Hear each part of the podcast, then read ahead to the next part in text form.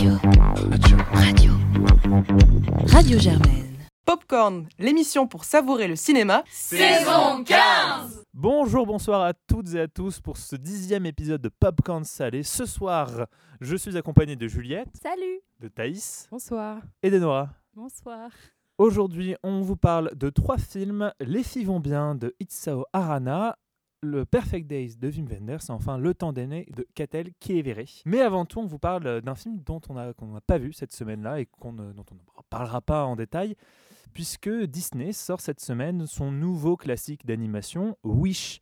Aïcha et l'étoile euh, de la chance, du bonheur, de je sais plus quoi, enfin, bah, titre générique de Disney. Euh, le nouveau film d'animation du coup des studios Grandes Oreilles qui sort dans euh, l'anonymat le plus complet. Alors, il a fait un score euh, catastrophique aux États-Unis vu qu'il n'a même pas été euh, premier lors de son premier week-end d'exploitation, qu'il a été battu par Napoléon, Cocorico. Et euh, qu'en France, il fait un démarrage qui est euh, pas si mauvais au box-office, et surtout parce qu'il a été dopé aux avant-premières et qu'en réalité, assez peu de gens l'attendent. Alors, c'est ce qui nous a posé nous cette question-là. Il y en a deux qui, qui, qui nous viennent à l'esprit quand on voit ça. C'est déjà que Disney est dans une phase extrêmement compliquée depuis euh, trois ans environ, depuis en fait le Covid, puisque hormis euh, quelques succès estampillés Marvel qui commencent à dater, c'était je crois le Spider-Man et quelques suites euh, du style Les Gardiens de la Galaxie 3 ou, des, films qui euh, s'appuyaient sur des franchises déjà bien établies, ou encore Avatar, euh, une autre franchise bien établie. Les Disney, enfin tous les films Disney sont extrêmement à la peine, ont du mal à trouver un nouveau public, un nouveau souffle. C'est vrai pour les Marvel, ça a été vrai pour les Star Wars, et aujourd'hui c'est vrai pour les films d'animation qui sont pourtant la marque de fabrique historique de Disney.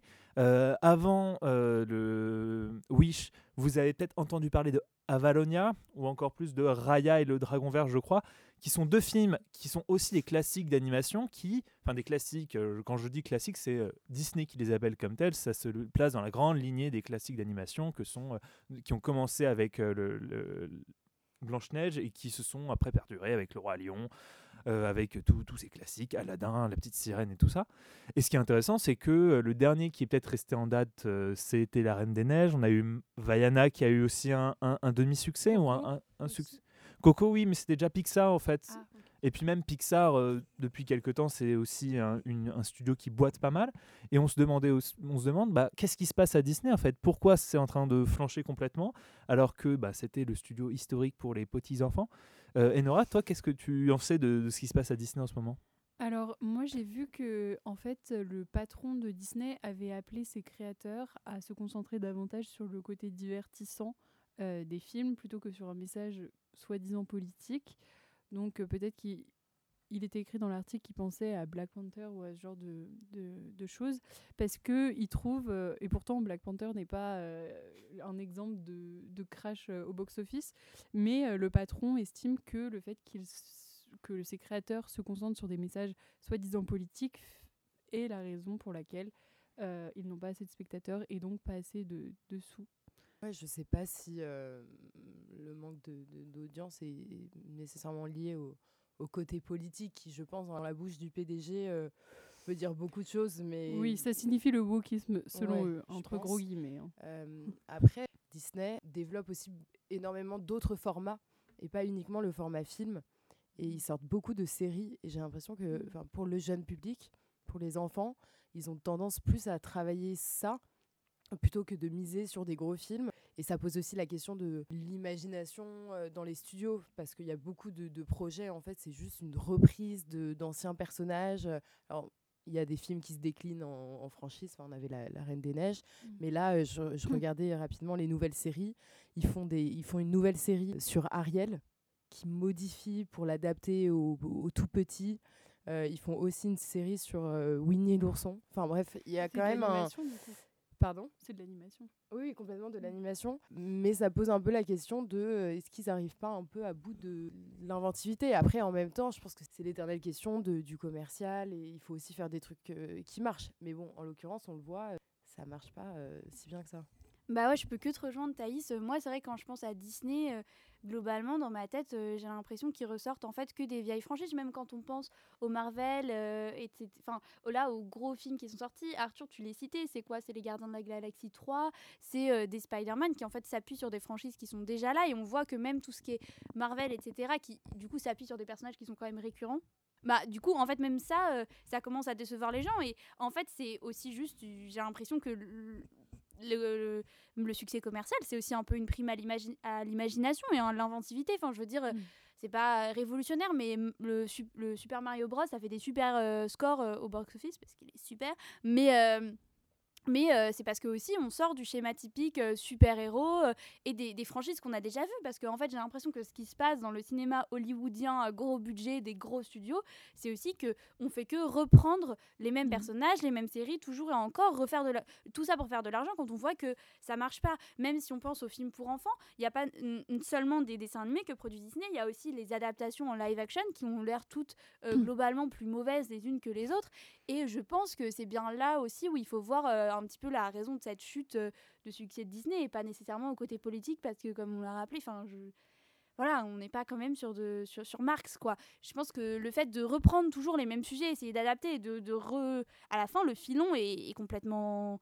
Il est plus là, quoi. Il est asséché, euh, donc forcément... Euh, si on n'a plus d'idées nouvelles, les gens sont moins attirés. Et pour revenir sur Wish, déjà, je ne sais pas qui a fait le marketing en France, mais appeler un film Wish, euh, enfin, pardon, mais c'est déjà le titre est extrêmement mal trouvé. Enfin, et, et, surtout quand on voit la bande-annonce du truc, effectivement, en fait, on se dit le titre est bien trouvé. Quand on regarde l'animation en elle-même, en fait, euh, tu as l'impression d'être de retour 5 ans en arrière. Ça a l'air d'être Enfin, j'ai pas vu le film encore une fois, mais la bande-annonce, niveau esthétique, euh, donnait pas à voir quelque chose de très brillant. Enfin, c'était laid en fait j'ai pas trop d'autres mots quand je trouvais avant le style, le style plutôt euh, quand on pense oui à des Pixar etc plutôt euh, plutôt novateur et plutôt beau qu'en fait parce que c'est aussi ce qu'on attend d'un dessin animé c'est intéressant que tu pointes le, le, style du, film. Alors moi non plus, je ne l'ai pas vu. Je me base euh, sur des images promotionnelles et sur les bandes annonces que j'ai pu voir.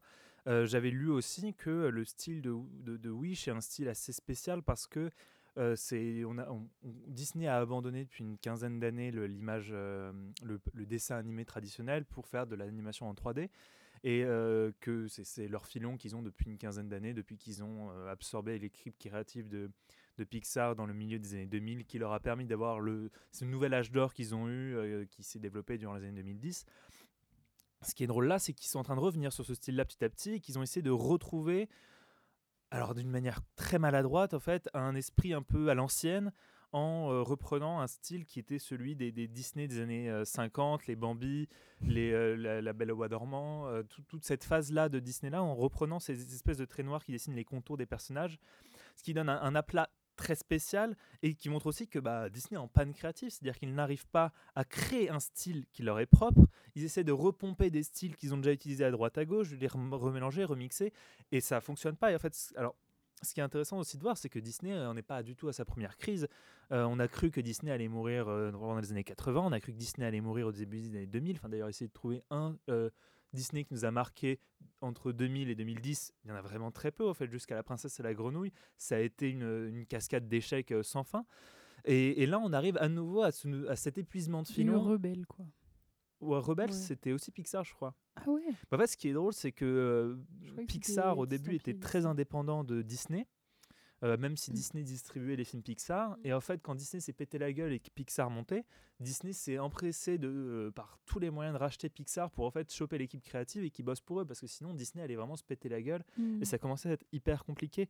Et on se retrouve à nouveau dans cette phase-là où Disney euh, bah, n'a, en tout cas le Disney Animation, n'a plus de tête. Et même si on va l'élargir au, Disney un peu plus large, je parlais Thaïs de, de Disney Plus, du fait que maintenant Disney se, se basait sur les séries. On a aussi appris que bah, financièrement, c'était un gouffre financier énorme parce que euh, des plateformes de streaming, euh, hormis Netflix, on sait bien, euh, enfin, on sait pas du tout comment ils font, bah, c'est pas un, objet rentable. On voit que pour Warner, c'est en train de se péter la gueule, que Paramount ne mise pas un copec dessus et que maintenant Disney est en train de revoir sa stratégie parce qu'ils ont lancé tout un tas de séries qui ont marché de manière assez peu significative, que ce soit du côté de Star Wars, que ce soit du côté des, des euh, Marvel, que ce soit pour certaines euh, franchises d'animation qu'ils ont essayé de ressusciter comme ça.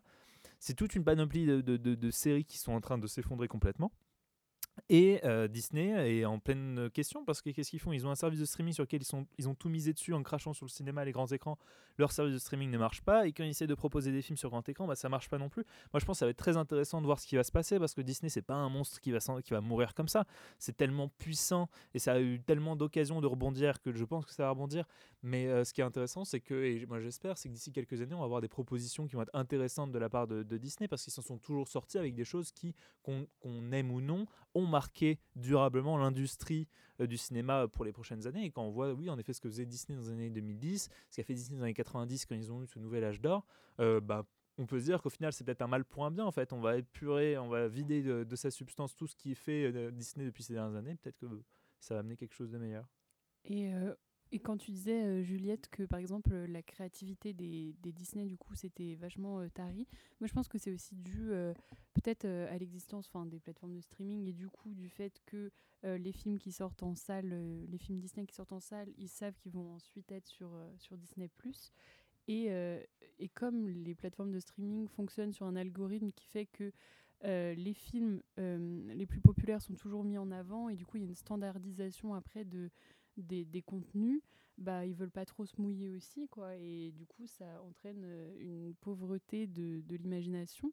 Euh, euh, au contraire, des, les studios entre guillemets plus indépendants. Enfin, je pense au studio Ghibli. Enfin, on a vu le dernier Miyazaki qui est, qui est sorti récemment.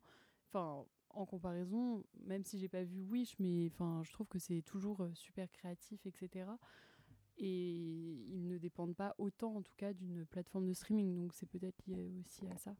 Ouais je te rejoins complètement. Surtout qu'en plus dans le cas de Disney euh, c'est pour le coup pas des dessins animés mais je crois que pour tout l'univers Marvel etc en fait pour voir les nouveaux il faut non seulement avoir vu les films d'avant mais aussi les séries qui sortent genre euh, ou, Wakanda Forever c'est une série ça? Non, bon, ça, genre, euh, ouais, Vendavision, des, des, des trucs où ils sortent des séries à l'appel ou pour construire leur univers, mais où du coup, si t'as pas vu 15 euh, 000 séries plus 3 films avant, tu peux pas aller les voir. Donc effectivement, en fait, ça restreint aussi le public.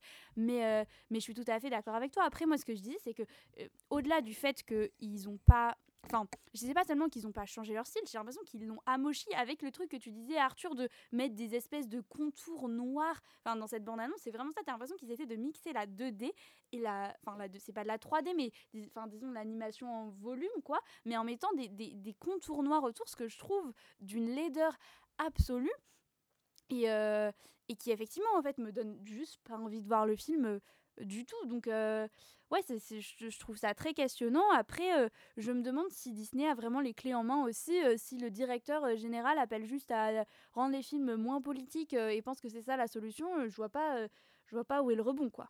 Du coup, comme on va pas vous parler de Wish, on a trouvé trois meilleurs films cette semaine dont on va vous parler. Et le premier, et Nora, tu es la seule à l'avoir vu, c'est Les filles vont bien, un film espagnol de Itzaro, Itzaso Arana, pardon, excusez mon mauvais basque, qui raconte l'histoire d'un groupe de jeunes femmes euh, un été qui se réunissent dans une grande maison à la campagne pour répéter une pièce de théâtre. Mais euh, dans cette maison, dans cette intimité, à l'abri de cette chaleur écrasante, je vous lis un résumé, vous inquiétez pas, elles partagent leur savoir sur l'amitié, le jeu, l'amour, l'abandon et la mort, avec le secret espoir de devenir meilleur. Alors, Enora, qu'est-ce que tu en as pensé? Alors, euh, Les filles vont bien, c'est un peu une... enfin, c'est un premier film déjà, et c'est un peu une sorte de mise en abîme euh, où euh, les personnages et les actrices se confondent parce que, en fait, c'est des, des, comédiennes qui sont en train de, tourner, de jouer une pièce de théâtre, et en même temps, il y a ce film qui se tourne et elles, elles, sont au courant. Et tout se mélange un peu, tout se confond, mais c'est assez séduisant finalement. et donc, ces cinq filles, et il y a aussi euh, la dame qui tient le gîte et, sa fille, qui forment une sorte de cocon de, sororité qui permet un peu de manière euh, douce et fluide des échanges entre elles sur la vie, sur leur vie. Et je trouve qu'il y, a une immense douceur qui en ressort et qui fait, hum, qui fait ressentir l'importance de l'amitié, notamment de l'amitié euh, féminine. Et tout ça à l'image de plusieurs séries récentes, notamment des séries espagnoles. Je ne sais pas si vous avez vu Valeria ou les filles du dernier rang, et donc des séries espagnoles euh, de groupes euh, de copines dans leur vingtaine, trentaine, ou encore un peu les girls de, girls de Lena Dunham, et je trouvais que c'était un peu cette vibe-là. Et là, même si ça parle d'amour, de, de relations, de rupture, c'est pas le seul but euh, du film. leur but, c'est plutôt. Enfin, parler de ça, c'est plutôt un moyen pour montrer l'importance des, amitiés à ce moment-là. Et en témoigne le lien avec, euh, avec les contes, notamment avec le conte de la princesse au petit pois dont il parle, parce qu'il y a une petite fille euh, qui, euh, qui lit ce, ce conte dans le, dans le film. Et ils, disent à la fin que l'importance n'est pas que la princesse trouve son prince, c'est plutôt qu'elle trouve le petit pois. Et donc j'ai trouvé que c'était un, joli film assez précieux, qui ressemble un peu à un joli tableau, plutôt à une tapisserie, un peu comme celle qui ponctue le film de manière récurrente, comme pour marquer des chapitres.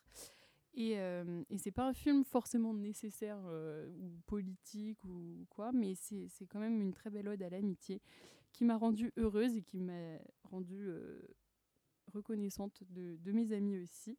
Et donc on a besoin un peu de films comme ça, euh, de petits moments suspendus dont on ressort heureux. Voilà. Donc j'ai bien aimé. Ça a l'air d'être hyper doux et je me demandais genre ça se ressent à l'image parce que j'ai vu genre les photos et tout et ça moi justement c'est l'image qui m'a donné enfin qui m'avait donné envie de voir le film que j'ai pas eu le temps de voir mais enfin euh, tu dirais quoi toi de l'image? Oui, ça se ressent à l'image, c'est très très lumineux. Bah, ça se passe en plein été en Espagne. C'est très lumineux, il en ressort une certaine douceur. euh, ouais, j'ai j'ai beaucoup aimé ces couleurs euh, estivales et tout.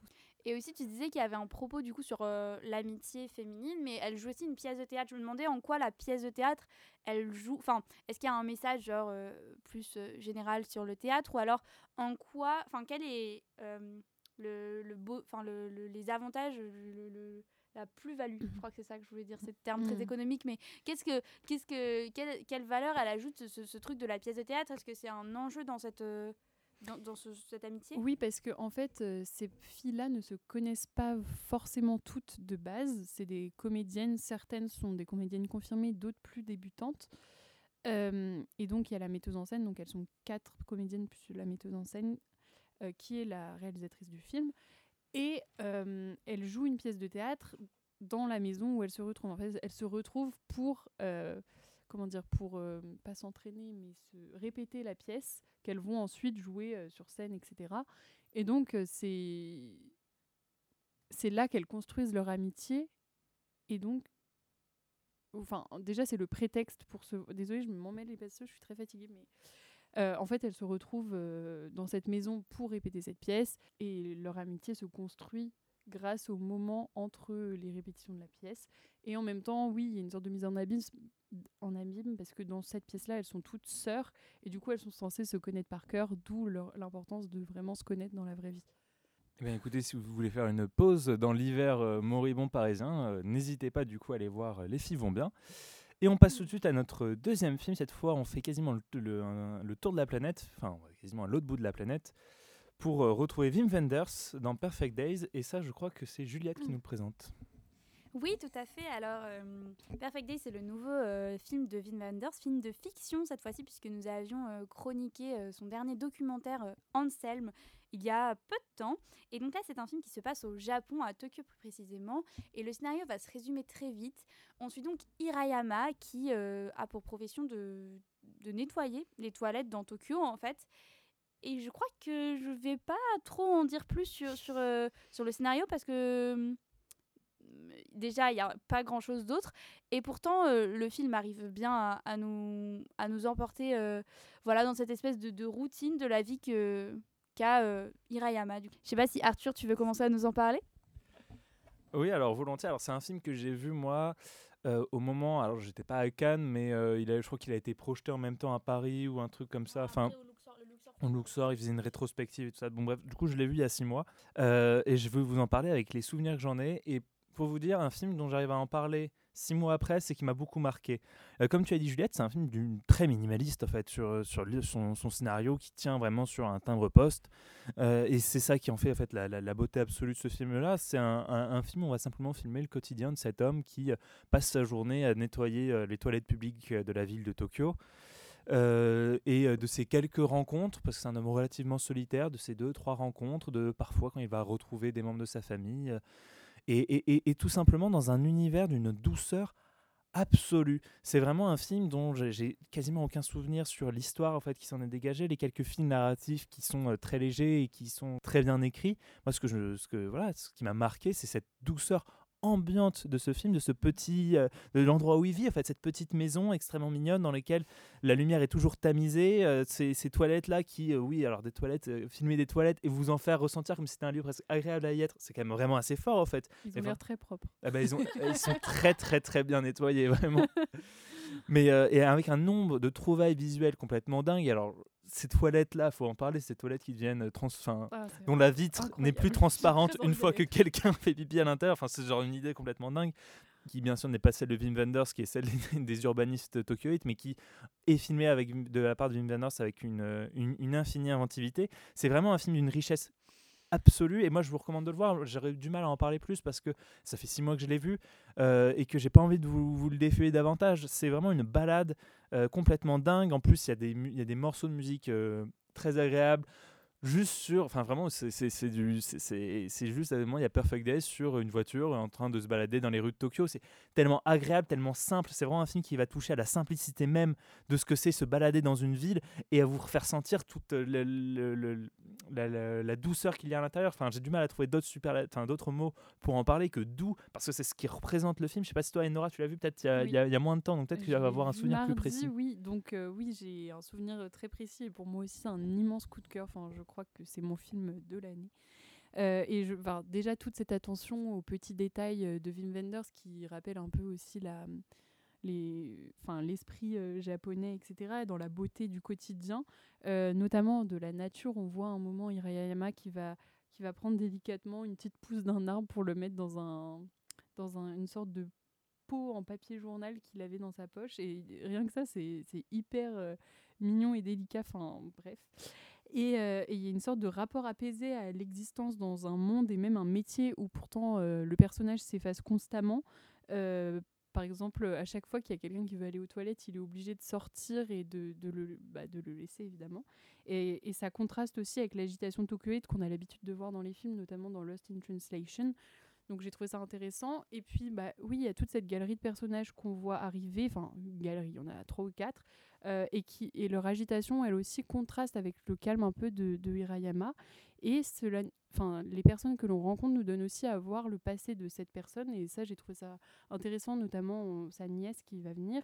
Et c'est un passé qu'on explore à la fois avec la BO du film, qui est très années 70, donc Lou Reed, euh, Rolling Stones, euh, Patti Smith, euh, je crois qu'il y a aussi Van Morrison. Enfin, le film tire donc son nom du Perfect Day de, Lou Reed et un passé euh, grâce à ses musiques donc des années 70 qui sont tout le temps sous forme de cassettes, euh, les photos argentiques qu'il prend aussi. Mais c'est aussi un passé, je trouve que Wim Wenders euh, explore pour lui-même parce que il revient un peu sur sa filmographie. Je pense notamment à Tokyo Ga, qui est, une sorte de documentaire sur, à la fois sur Tokyo et sur le, cinéaste Yasujiro Ozu, le cinéaste japonais dont, dont Wim Wenders est fan. Euh, et puis Wenders adore filmer le Japon, donc il y avait aussi Carnet de notes sur Vêtements et Villes de, de Yoji Yamamoto. Euh, et puis aussi, il y a un petit clin d'œil à Paris, Texas, euh, que j'ai bien aimé. Un moment, euh, Aya, je crois que c'est Aya, la copine du collègue de Hirayama, est habillée en un pull rose et elle a, et elle a les cheveux teints en blond. et on, dirait vraiment, euh, enfin, on dirait, elle ressemble pas à Natasha Kinski, pardon, mais il y a, y a un petit clin d'œil à ça. Et du coup, je trouvais ça marrant que Wenders explore à la fois le passé de son personnage et en même temps son propre passé euh, dans, dans ce film. Donc c'est un énorme coup de cœur, c'est vraiment euh, mon film préféré de l'année et je trouvais que c'était un perfect film. Voilà. Bah, moi, je crois que je vais me, joindre à ce concert de, de louanges, globalement. Et moi, j'ai vu le film en même temps qu'Arthur, donc euh, il y a longtemps, et pourtant, il reste très présent à mon esprit. Le scénario est, est minimaliste et pourtant euh, très bien écrit, et je trouve que c'est fou, euh, cette maîtrise qu'a Wim Wenders, et, qui nous a démontré avec de nombreux films. Enfin, Enora, tu parlais de Paris, Texas, enfin, moi, c'est un de mes films préférés. Et, et je trouve que c'est fou la, la maîtrise qu'il a pour, avec un scénario qui globalement sera en une phrase, on va suivre la vie d'un homme qui a une vie très routinière et nettoie des toilettes dans Tokyo. Il arrive à nous faire un film où on ne s'ennuie pas, où on est pris par cette espèce de, de poésie, de douceur dont vous parliez, et où, où en fait on, on suit des petits arcs narratifs quand même, parce qu'à un moment il y a sa nièce qui va venir, il y a euh, euh, les personnages dont tu parlais, il y a, il y a ce truc où il va acheter des, des vinyles, et c'est- c'est vraiment fou que je me souvienne de tellement de détails d'un film que j'ai vu il y a six mois. des oui oui des cassettes pardon Mm. pas des vinyles. Des cassettes et euh, Enfin, il y a, il- à un moment, il va aussi beaucoup manger toujours dans les mêmes restaurants. Enfin, c'est vraiment une vie qui est très routinière, mais que je trouve est montrée de manière euh, fascinante et très enveloppante. Et moi, ce que je retiens aussi du coup de ce film, c'est les images, parce que euh, Wenders, ce qui me touche dans ses films, notamment, c'est vraiment sa photo. Enfin, la, photo de Paris Texas, et honnêtement, je, je crois que je vois pas un film avec une plus belle photo que celui-là. Et, et une telle composition des plans, des tableaux, presque comme un, un roman photo. Et je trouve que là, on retrouve vachement ça par ces couleurs qui sont très pétillantes et en même temps cette lumière très ah ouais parce que tu vois moi je me souviens des, des toilettes de Tokyo par exemple du, coup- Mhm. du coup donc Arthur a expliqué le procédé qui en gros sont transparentes quand il n'y a personne dedans mais qui se comment on dit, elles deviennent mates enfin opaques Ouais. Elles se floutent et du coup rajoutent de la couleur quand il y a quelqu'un à l'intérieur et moi j'ai souvenir de toilettes qui sont par exemple roses Mhm. comme littéralement le, le pull euh, dont tu parlais euh, de Paris Texas et moi c'est cool par exemple je trouve pas ça bleuté du tout Bleuté la nuit parce qu'il filme pas mal la nuit. Oui, c'est vrai qu'il sinon, filme pas mal la nuit et que c'est très beau. Moi, je me souviens surtout des, des périodes de jour où aussi, en fait, il, va, il y a une grande partie aussi où il y a, il, du, et Nora, tu l'as dit, il a un appareil photo arg- argentique et il va essayer de photographier cette nature parce qu'il n'a pas seulement un rapport à la nature, il essaie de décrire ça, cette poésie en fait. Euh, D'ailleurs, il me semble qu'il va euh, souvent en fait chez développer ses photos, c'est un peu un, un rituel, non? Oui, et puis c'est toujours euh, le même arbre en fait qui prend ça. photo et du même angle. C'est ça. Et moi, Ouais. j'ai souvenir de, Et il jette après les photos argentiques qui le plaisent Voilà. pas et il garde celles qui. j'ai un souvenir très précis de, de ce moment où il photographie cet art et je trouve que c'est un très beau film aussi sur euh, le regard, la photographie, la manière de, qui dit beaucoup sur oui euh, comment on prend une image, comment on filtre la lumière, en termes techniques, euh, je trouve vraiment magnifique. Euh, et en termes d'histoire, moi j'avoue que les histoires de routine et un peu euh, où on pense qu'il n'y a pas de scénario, c'est toujours le truc où moi j'achète. Mais globalement, euh, là je trouve que c'est vraiment bien fait, que ce, personnage est touchant au possible. Enfin, moi il m'a rappelé bah, des connaissances à moi et enfin, je pense que c'est impossible de pas penser à quelqu'un aussi. Enfin, je sais pas, en regardant ce film et du coup euh, on se sent émotionné, enfin touché en fait. Voilà, je trouve que Il joue extrêmement bien. Il a eu le prix joue- d'interprétation voilà. masculine à Cannes, donc. euh, ouais. Non, non, c'est ça. Enfin, je, je vois pas grand chose à redire de ce film. Je, je suis un peu fouillie dans, dans ce que je dis, mais je peux que vous conseiller d'y aller. Euh, je sais pas si tu veux rajouter quelque chose, Arthur. Non, mais moi ce que j'aime bien aussi, c'est euh, à, quel point on filme avec bienveillance la, la solitude en fait. C'est euh, ce, ce côté de... La solitude, ça peut vite être un truc, si on veut filmer des gens qui sont seuls et qui sont bloqués dans une routine, on va faire un truc misérabiliste. De dire, oh regardez ces pauvres gens qui vivent... euh, genre. Et là, alors c'est pas du tout pour euh, glorifier en fait euh, l'état de, du personnage principal en fait, qui est, je pense, même pas un état voulu par le personnage. Et, c'est quelque chose aussi où on montre que c'est que c'est quelque chose qui, qui, est quand même assez triste en fait, d'avoir quelqu'un qui qui est tout seul, mais il y a quand même une bienveillance et on essaie de montrer qu'il y a aussi un, un- positif en fait à cette, à cette tristesse-là, une beauté en fait dans cette solitude, dans cette routine. Moi, c'est bizarrement, c'est pas du tout, je pense, une influence de Pim Wenders, mais c'est moi parce que je suis tiré aussi par ces influences-là. En fait, ça m'a fait penser à la première demi-heure de Blade Runner, c'est-à-dire ce côté de, euh, de, de montrer une routine constante d'un personnage qui s'ennuie euh, dans, un, dans une grande ville et tout ça, donc on n'arrive pas à en voir les bouts, qui est euh, infiniment grande, infiniment trop grande pour un personnage si seul, en fait. Et à l'inverse de Blade Runner, qui euh, bah, déjà abandonne le sujet, c'est pas du tout le sujet du film, mais qui surtout en fait en montrer quelque chose assez triste, en fait. Là, il y a une bienveillance que j'ai beaucoup aimée, en fait, dans laquelle je me suis retrouvé, parce que voilà, j'ai vécu moi des moments seuls dans des grandes villes et tout ça, euh, dans Paris et tout, la nuit où je me baladais, et il y avait un- et on, y retrouve en fait ces sentiments-là de, de ce sentiment de, de, toute puissance, au fait que d'un coup, quand on se retrouve seul dans une grande ville, dans, le, dans la nuit, on trouve une grande puissance. Et ça, c'est quelque chose que j'ai beaucoup aimé là, qui est un sentiment extrêmement spécial et qui est assez dur à montrer si vous avez un- une, vision misérabiliste au fait de la, de la solitude. Et là, le montrer avec une bienveillance, montrer que certaines, certaines personnes aussi peuvent en ressortir grandissent de cette expérience de la solitude là, c'est quelque chose qui moi m'a beaucoup plu. Non, puis aussi, enfin, non seulement il y a la solitude, mais il y a aussi, disons, il a trouvé des formes de présence qui sont aussi non humaines. Quand, quand on en parle, je, je- je- ça, ça m'est venu à l'esprit. Il a beaucoup de plantes. Il a notamment, euh, ce, qui, ce qui fait des jeux de lumière très beaux, il a une- des lumières violettes en fait pour ses plantes, il me semble. Il passe beaucoup de temps à s'en occuper dans sa routine. Et en fait, j'ai l'impression que La c'est nuit aussi même. la nuit. En fait, c'est ça qui lui plaît, c'est- c'est s'occuper alors des gens en nettoyant les toilettes parce que c'est aussi le but de son métier. Et pareil, je trouve que le métier, ça, enfin, je suis désolée, je, je passe du coq à l'âne, euh, mais euh, mais en général, le cinéma, euh, globalement, quand même, dans les films, euh, soit on montre des métiers, enfin, euh, des, métiers globalement assez durs et du coup on a un regard un peu comme tu disais misérabiliste dessus. Sinon, en général, je pense au film de la Nouvelle Vague ou quoi, c'est des héros qui globalement sont quand même plutôt bourgeois, etc. Enfin, j'ai l'impression que c'est ce qui domine en tout cas dans ce que je vois des fois au cinéma parce que les cinéastes aussi s'inspirent d'eux-mêmes, que du coup en général ils viennent d'une certaine classe sociale. Mais bon, bref, je trouve ça euh, hyper touchant de montrer ce métier-là, à la fois dans ce qu'il est, parce qu'on voit à un moment, il y a sa famille, et on voit qu'il y a un enjeu autour du fait que lui, il est seulement euh, homme de ménage dans des toilettes, quoi globalement.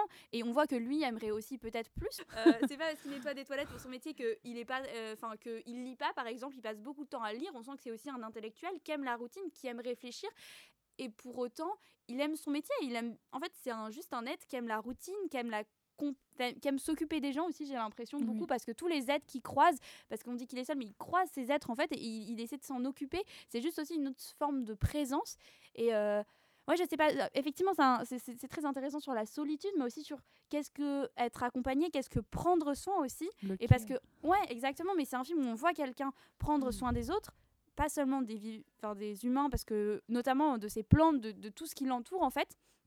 Mais aussi, j'ai l'impression que du coup, par là, ce film, il prend presque soin de nous, en fait. Mm. Et c'est vraiment un petit rayon de soleil quand j'y pense. Oui, c'est ça, parce que je trouve, enfin, il répand un peu du bien autour de lui. Toutes les personnes qu'il croise, euh, enfin, il en ressort, euh, enfin, sa nièce ou euh, le, son collègue qui l'aide ou même la personne à la toute fin qui, qui, a un cancer, etc. à chaque fois, il les aide d'une certaine manière et ça, ça, ça, répand ouais, le bien autour de lui. Et puis aussi, bah, il bah, y, a, y, a, cette histoire de, tu dis, il lit des livres, il est un peu intellectuel, etc. Après, on, voit, sans trop spoiler, mais que sa famille euh, provient d'un certain milieu, etc., et qu'il a rompu avec ça. On n'a pas trop les réponses par rapport à ça, mais finalement, en fait, c'est pas ça qui est important. Ce qui est important, ouais, c'est lui, sa personne et son quotidien maintenant, quoi. Eh bien, écoutez, sur ce, on peut que vous conseiller euh, d'aller voir Perfect Days du coup de Wim Wenders.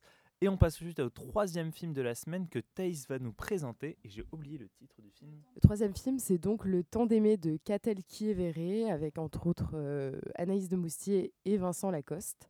Euh, par rapport au film dont on vient de parler, cette fois-ci, il y a pas mal de films narratifs. Donc je vais juste raconter les, le, premier, qui part du personnage de Madeleine, joué par Anaïs de Moussier, donc, rencontre Vincent Lacoste sur une plage et elle est également accompagnée de son enfant qu'elle a eu pendant la guerre. Je vais en parler avec un peu plus de détails. Et euh, j'aimerais bien savoir, toi, Arthur, ce que tu en as pensé. Alors, c'est un film qui, alors, un peu comme nous ce soir, parce qu'on est tous crevés et un peu. Euh, et un peu brinque-ballant, surtout à l'image en fait de, de, de, Vincent Lacoste dans ce film. C'est un film boiteux. Et je le dis, alors je le dis comme ça, ça peut paraître hyper méchant, mais je, le dis avec une, vraiment une bienveillance, c'est-à-dire que c'est un film qui euh, fourmille d'idées, c'est-à-dire que c'est comme Vincent Lacoste, c'est fabuleux. Et en même temps, ça boite un peu, c'est-à-dire que entre, entre, tous ces moments, je trouve fabuleux de ce film, il y a des petits ratés qui, pour moi, l'empêchent en fait de pleinement s'épanouir. C'est un film qui s'est filmé des relations humaines vraiment avec une sensibilité assez, assez forte. Si on a une, moi, que j'aurais retenir par exemple, c'est euh, la relation que va avoir Vincent Lacoste avec du coup son beau-fils, euh, le fils du coup d'Anaïs de Moustier, qui n'a pas de père parce que Anaïs de Moustier a eu, cet enfant, a eu un enfant du coup avec un officier allemand pendant la Seconde Guerre mondiale, que bien sûr c'était très mal vu et que du coup ce n'est pas son enfant mais il l'adopte et il y a une relation qui est tout tissée entre cet enfant Vincent Lacoste qui est vraiment magnifique. En fait, bah, le, peut-être le souci pour moi que j'ai dans ce film-là, c'est être la relation qu'il y a entre deux personnages principaux. Ça va être du coup entre Anaïs de Moustier et Vincent Lacoste, qui d'ailleurs euh, interprètent leur personnage d'une manière euh, exemplaire, euh, mais sur un scénario qui est peut-être, enfin, des dialogues surtout qui sont peut-être un peu trop surécrits, surexplicatifs. pour, pour en fait définir un peu leur relation, c'est-à-dire que c'est Vincent Lacoste tombe amoureux d'Anaïs de Moustier, sauf que Vincent Lacoste est homosexuel et du coup il y a une relation qui est euh, très forte au sein d'eux, c'est-à-dire que Vincent Lacoste aime profondément Anaïs de Moustier, mais elle n'est pas ce qu'elle, euh, pas ce que lui il aime. Et c'est quelque chose, une tension qui est vraiment très forte parce qu'elle se ressent. Euh, Vincent Lacoste va plus ou moins en fait utiliser cette, cette amour, en fait cette, cette famille comme une couverture en fait pour lui parce que c'est dans une France qui du coup n'accepte pas du tout l'homosexualité.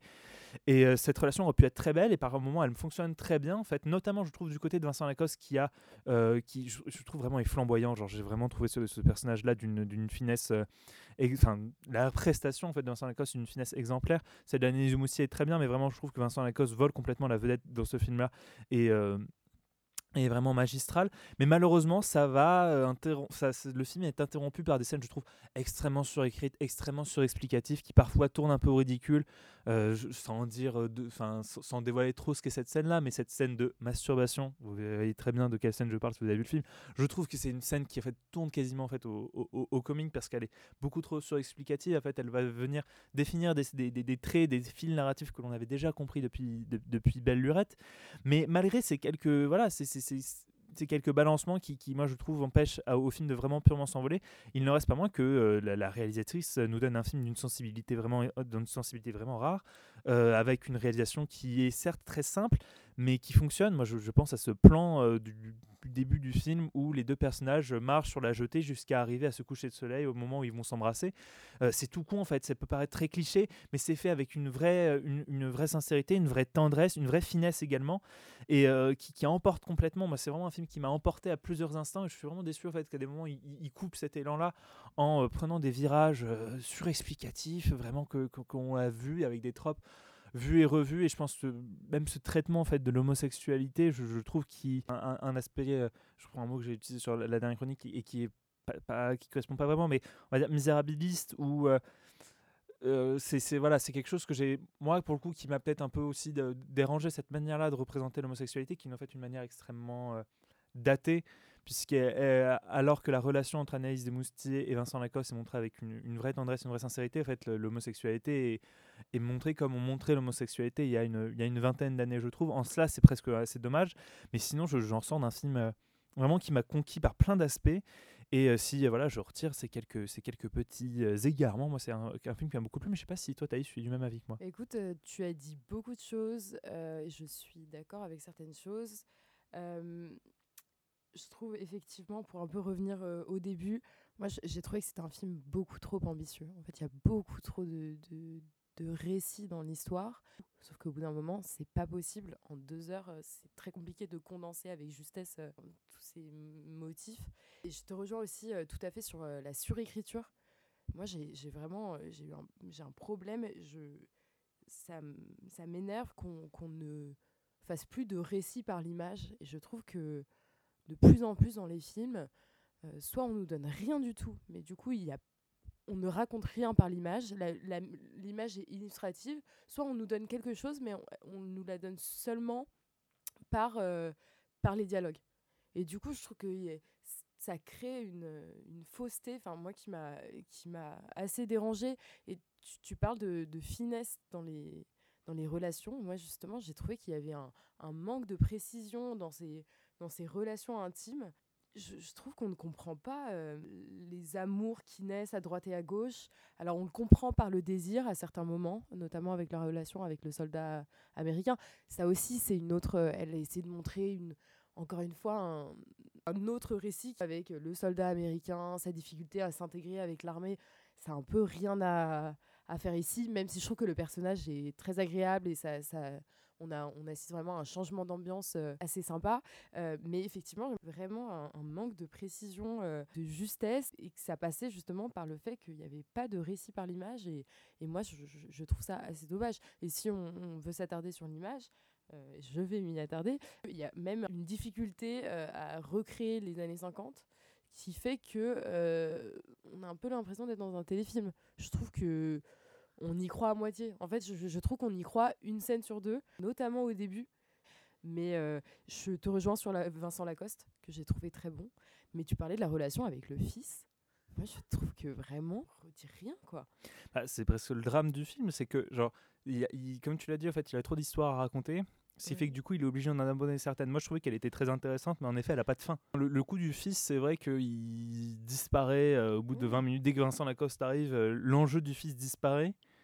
Euh, et, c'est vrai que c'est un truc que, que, moi aussi ça m'a déçu. Euh, j'avoue quoi, une des relations que je trouve les moins bien écrites, c'était la relation euh, Anaïs de Moustier et son fils, qui est bah, qui, être hyper intéressante. Bah, pour moi, qui est, la, qui est censée être la plus intéressante, mais effectivement, qui est, qui est très, mal, euh, très mal menée. Quoi. Bah, en fait, dans le sens où, genre, c'est une. Euh, Bah, du coup, elle l'a eu avec un, un officier allemand. En fait, c'est un, fils qui est- qui n'est pas désiré. Elle ne l'aime pas, en fait. Il y a vraiment un truc de. Et, et, et, et, pour le coup, c'est assez fin dans la manière qu'elle a de pas l'aimer. C'est-à-dire, pas, pas qu'elle le frappe, qu'elle le bat et qu'il dort euh, dans un KGB. Mais il y a un côté de. Elle n'arrive pas à le considérer comme son fils. Et il y a vraiment un truc de. Elle, elle le tire un peu comme un boulet. Elle essaye de son mieux de l'aimer, mais elle n'arrive pas à l'aimer, en fait. Il y a un truc comme ça qui, qui aurait pu être très intéressant et qui ressort dans certaines scènes. Sauf que, comme a dit Thaïs, genre, ça apparaît 10-15 minutes au début, c'est très intéressant. Et après, ça disparaît. Alors, parfois, il apparaît en fond de la pièce. T'as Anaïs de Moussé qui lui balance un quignon de Il pain. euh. arrache les cheveux d'un camarade. ça m'a un peu traumatisé. Non, non, mais moi je trouve qu'en fait, il y a- beaucoup trop d'éléments dans, ce scénario et, c'est assez dommage parce que le début, je trouve qu'elle tenait vraiment quelque chose. Et je parlais de la photo, et par contre, je veux revenir sur les premières scènes où elle, elle, euh, qu'elle compose avec des images d'archives, puis elle fait une transition en noir et blanc. euh, et j'ai trouvé ça très très réussi. Et peut-être que c'est pour ça que j'étais un peu déçue de, de la photographie euh, après qui se, comment dire, qui se simplifie. J'ai trouvé que vraiment ces quelques scènes-là sont déjà très violentes aussi. Et, très très très bien faites, très amenées. Et, du coup, je trouve ça dommage que derrière, euh, on perde euh, effectivement euh, cette histoire d'Anaïs de Moussier qui est avant tout une ancienne euh, tondue, et euh, enfin une ancienne tondue, une tondue. Et par contre, je tiens à souligner quand même, parce que je veux fa- formuler quelques, quelques trucs euh, positifs, sa manière de faire des ellipses. Alors, je trouve que c'est dommage parce qu'en fait, ça participe à ajouter des éléments, mais elle ne marque pas sur l'image trois ans plus tard. Et ça, non mais on rigole, mais ça, je sais pas pourquoi, c'est très compliqué pour les réalisateurs. C'est très très rare d'avoir une ellipse sans, euh, sans le l'in- l'inscription. Et donc euh, voilà, je tenais à saluer cette. Petite euh, pensée à Ridley Scott qui lui est obligé d'en mettre un toutes les 5 minutes ah, dans son Napoléon. ça, mais, mais surtout que c'est toujours avec des typos, mais ignobles. enfin, tu vois. Et puis ça, ça te. ouais, ça- ça te- c'est un peu, je prends le spectateur pour un con. Enfin, tu vois, le, gosse, il se réveille et il a 10 ans de plus, bah, tu comprends que, tu vois. Mais, mais c'est tout con, mais en fait, ça montre aussi que je trouve qu'il y a un vrai talent de réalisation parce que faire passer une ellipse alors que les acteurs sont pas maquillés, ils ont pas surmaquillé Vincent Lacoste pour qu'il ait l'air de 10 ans de moins, 10 ans de plus. Mais euh, en effet, il y, a une certaine. euh, c'est quand même relativement bien montré par l'image. Là où, où je, suis moins d'accord avec toi, c'est que moi je trouve qu'il y a beaucoup de choses qui passent par l'image et ce qui est con, c'est qu'en fait elle rajoute derrière une couche de dialogue pour être sûr qu'on ait bien compris ce qui était montré à Mhm. l'image, ce qui est du coup dommage parce que les deux finissent par s'annuler. Mais rien que ce fait des ellipses qui euh, passent toutes seules, moi c'est c'est voilà, c'est tout con, c'est vraiment un, un truc basique, mais euh, quand on voit à quel point ça peut être raté à des moments et, et agaçant en fait, ce, ce- ces jeux de ping-pong à aller euh, de droite à gauche, de, de date en date, là qu'elle arrive à faire un, récit très fluide alors qu'il se déroule sur 20 ans, c'est quand même assez bien fait. Juliette, tu avais une question à poser toi? Moi, il y a un truc qui, je sais pas, dans la, la représentation de l'homosexualité qui me pose souci. Je vois pas en quoi le fait que Vincent Lacoste euh, aime les hommes et Anaïs de Moustier peut poser un problème, en, parce que en fait, il est juste bisexuel et je vois pas du coup. Enfin, en fait, c'est sur comment la représentation est montrée, parce que du coup, il me semble que sinon, on évince aussi la situation qu'est la bisexualité. Alors peut-être que du coup, elle était invisibilisée à l'époque, mais c'était une question pour vous de du coup comment ils montrent ça, parce que c'était pas très clair. Enfin, voilà, c'était un enjeu, je pense. Pour moi, il n'est pas question euh, ici de bisexualité. Je, je peux me tromper, mais je pense que c'est pas exactement ça. En fait, il y a un peu la chose intéressante, c'est que sur un fond d'amour, euh, les deux jouent pour l'un et l'autre euh, une couverture. Si on vou- voulait reparler de, de, de, toute la question de l'homosexualité qu'il y a dans le film, euh, là, là où elle m'a dé, dérangé, c'est- après c'est une, une vision qu'on peut avoir aussi qui peut être très intéressante et en vrai elle a un sens dans le film, c'est que c'est bizarre de dire ça, mais la, la, l'homosexualité elle est, elle est perçue comme si c'était pour le personnage principal, euh, enfin pour, pardon, pour Vincent Lacoste, une maladie. En fait, il, il la perçoit presque comme ça. C'est un truc qu'il essaye de refouler, rejeter. C'était perçu comme ça à l'époque. Enfin, ce, qui, ce qui était perçu comme ça à l'époque, et ce qui, est, ce, qui est, ce qui du coup est, est raccord, c'est pour ça que moi je, je trouve que c'est- ça a un sens dans le récit. Là où je trouve que c'est manqué, c'est que on aurait pu, je pense, filmer ça déjà autrement, et surtout au fait de nous faire comprendre que derrière en fait, cette maladie qu'il y a aussi, et qui, moi je pense aussi une vision quand je dis qu'elle est, qu'elle est périmée, c'est qu'il y avait aussi derrière, quand Vincent, Lacoste, en fait, bah, du coup, rencontre des hommes, et on le voit plus ou moins, il y a un côté aussi de désir, en fait. Et ce désir-là, il n'est pas du tout montré. C'est-à-dire qu'en fait, on a juste l'impression que Vincent Lacoste, il a besoin d'un moment de faire l'amour avec des hommes, et c'est genre, il est même lui-même horrifié de ça, alors que euh, c'est c'est dommage parce qu'il y avait peut-être une, manière de représenter ça qui aurait pu être, je pense, plus intéressante au fait de quelqu'un qui en fait a aussi des désirs. Et les désirs de Vincent Lacoste, ils sont montrés à un seul moment, c'est une scène où en fait il fait l'amour avec Anis de Moustier et pendant ce moment-là en fait il pense à euh, ce soldat américain qu'il a croisé. Et à ce moment-là en fait je me suis rendu compte de pourquoi moi cette représentation là de l'homosexualité je, je la trouvais pas. Je, la trouvais pas en fait elle me dérange pas en fait. C'est juste que je la trouvais presque manquée parce qu'il y avait aussi quelque chose à questionner de du désir en fait tout simplement. La question du désir de l'homosexu- du désir homosexuel il y avait un, un- un- un acte presque manqué là-dedans parce que cette scène là où en effet en fait du coup il fait l'amour avec Anis de Moustier qui est je trouve surécrite parce qu'on avait compris en fait les liens qu'il y avait a de ça d'intéressant qu'elle questionne le désir en fait de Vincent Lacoste. Vincent Lacoste, il a du désir pour cet homme, un désir franc qu'en plus il partage avec sa femme, c'est-à-dire que les deux ont, le dé- ont un désir pour le même homme. On trouve un truc qui est plus intéressant, je trouve, de juste dire ah là là, l'homosexualité c'est un boulet, c'est aussi quelque chose dans lequel lui il pouvait s'épanouir. Lui il avait un, un- ressenti, en fait, un désir qui était en son sein et montrer ce désir-là, c'est je trouve une représentation de l'homosexualité qui a fait plus, plus intéressante, tu vois, plus complète en fait que simplement dire c'est euh, un- une maladie ou un truc comme ça qui s'est perçu comme les personnages par ça parce que c'est je trouve une vision qu'on pouvait avoir dans des films qui étaient dans les années 90 2000 euh, qui moi je trouve aujourd'hui peut-être un peu passé et il y a des moments où comme elle elle arrive en fait à, instaurer cette notion du désir je suis déçu qu'elle l'accompagne pas tout le temps notamment à la fin en fait où vraiment ces relations j'ai du mal en fait à voir ce qui comment dire comment il s'y retrouve en fait ce qu'il y ressent à l'intérieur. Je trouve qu'elle filme plus en fait ce désir là qu'il a en son sein et c'est quelque chose que je trouve dommage mais je pense qu'encore une fois c'est que le film est parasité par le fait qu'il a 38 lignes de narrative à raconter en même temps et que euh, de, de- raconter l'histoire de cette famille de chaque arc de personnage euh, ça devient en fait compliqué et que voilà il y a peut-être plus de place pour ce désir là moi c'est là-dessus en fait où je trouve qu'il y a peut-être un, un acte manqué je sais pas si tu as encore d'autres choses à te dire toi Thaïs euh. Non, non, bah moi je te, je te rejoins. Je pense que voilà, le, le film pêche par, par ambition en fait. Et, et du coup, ce qui, ce qui empêche parfois un peu de justesse. Et je te rejoins sur, ce, sur cette partie-là euh, également. Voilà, bah, sur, écoutez, sur ce, euh, donc du coup, on vous conseille quand même d'aller voir le, le- le temps d'aimer. Et sur ce, du coup, on vous dit à la semaine prochaine pour de nouvelles aventures. Au revoir.